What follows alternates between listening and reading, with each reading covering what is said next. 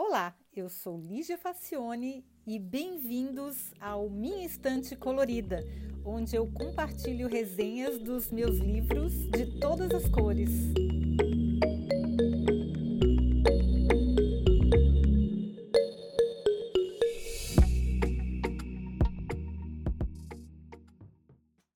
Cabelos? As opções eram reduzidas aos dois ou três penteados que uma ou duas revistas de moda decidiam que eram os certos. O mundo hoje está maior, mais amplo, com mais possibilidades. Só especialistas conseguem identificar as tendências na miríade de alternativas que se apresentam a cada semana de moda, a cada salão de design. A verdade é que hoje tem espaço para tudo, do kit ao minimalismo. E olha que eu estou falando de moda, cabelo, móveis, arquitetura, embalagens, acessórios, eletrônicos e até de comida. Pois como é que as referências estéticas conseguiram se alargar tanto em menos de meio século?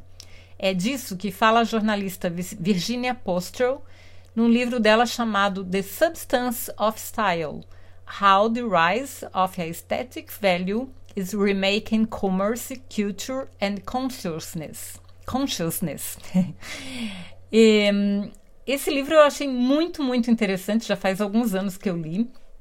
E a Virginia explica que a cultura contemporânea finalmente jogou a toalha e começou a aceitar a subjetividade e a variedade do valor estético. Quando um grupo resolve decidir o que é certo ou verdadeiro em questões de beleza, simplesmente ignora a realidade fundamental da natureza humana, que é a diversidade. Claro que muita gente ainda acha que tem a chave para definir o que é legal, hype ou cool, como por exemplo a filósofa e escritora Ayn Rand, autora da Pérola. Gosto é subjetivo, bom gosto não. Ela era uma pensadora de respeito, criadora do objetivismo, que é um sistema filosófico que, entre outras coisas, estabelece critérios objetivos para medir o bom gosto e justificar se uma coisa é realmente bela ou não. Eu confesso que eu não conheço em profundidade um método, mas penso ser humanamente impossível garantir a imparcialidade quando se trata de gosto. O sistema, por exemplo, julga Shakespeare como um escritor inferior, considera o rock antiestético e não aprecia a arquitetura da Belle Époque, justamente em consonância com o gosto pessoal de Ayn. Não parece suspeito isso? Que tudo que ela considera bonito é o que ela gosta? Hum. Pois é, hoje nenhum formador de opinião sério ousa afirmar que isso é certo e aquilo é errado, pelo menos em termos de gosto. Eles são muito mais comedidos e se limitam a discutir as tendências globais e as preferências de determinados grupos. Repare que eu estou falando de formadores de opinião sérios, né, gente? Porque tem muita gente definindo o que é o que é bonito e o que é feio, o que é certo e o que é errado, o que cada um devia gostar, como cada um devia se comportar. É, pelo menos no Brasil a gente vê bastante gente fazendo isso, mas formadores de opinião sérios sabem que isso é muito complicado. A Virgínia ressalta, porém, que aceitar o pluralismo e a subjetividade não significa nunca fazer julgamentos. Significa apenas entender que os tipos de julgamentos são esses e não confundi-los com verdades. A curadora do MoMA, Paola Antonelli, diz que o belo é uma coisa que as pessoas sabem que é bom ou não por elas mesmas, mesmo sem saber explicar o porquê. É mais ou menos como dizer se um filé está ou não no ponto. Aliás, essa metáfora com comida é tão boa que permite vários desdobramentos. A Virgínia lembra que os críticos gastronômicos podem decidir qual é a melhor ou a pior cozinha. Podem analisar receitas, ingredientes, combinações, temperaturas, efeitos gustativos. Mas nada disso vai fazer você gostar de brócolis se você não gostar.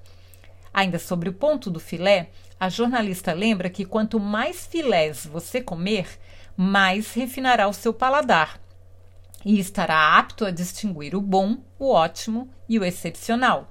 É mais ou menos como a cultura visual em relação à estética, que aguça os nossos sentidos e os refina. Quanto mais você experimenta a estética, mais quer experimentar e mais apurado vai ficando o olhar. Mesmo assim, é bom lembrar que ninguém consegue comer filé o tempo todo. Às vezes, uma massa vem bem a calhar e até um bom sanduíche tem o seu lugar. Os críticos estetas se esquecem que nem todos comem filé o tempo todo. Além disso, há os que prefiram peixe, os que só comem frango e ainda os veganos e os vegetarianos. Isso quer dizer que algumas pessoas preferem a arquitetura moderna e outras o estilo rococó. Inclusive, a mesma pessoa pode gostar das duas coisas em momentos diferentes. Bem meu caso. Virgínia ressalta que o prazer estético é inerente à natureza humana. Nós somos criaturas táteis, visuais, auditivas, gustativas e olfativas. Nós gostamos de usar os nossos sentidos como apoio à tomada de decisões. A estética não trata da perfeição, mas de ajudar cada pessoa a expressar a sua própria personalidade. A estética da Apple é linda do meu ponto de vista e de outros, né? Já que muita gente copia. Mas os concorrentes estão vendendo horrores com estéticas completamente diferentes e não tem um certo e um errado. Chapinhas e cachinhos convivem em paz na mesma balada, em cabelos de todas as cores.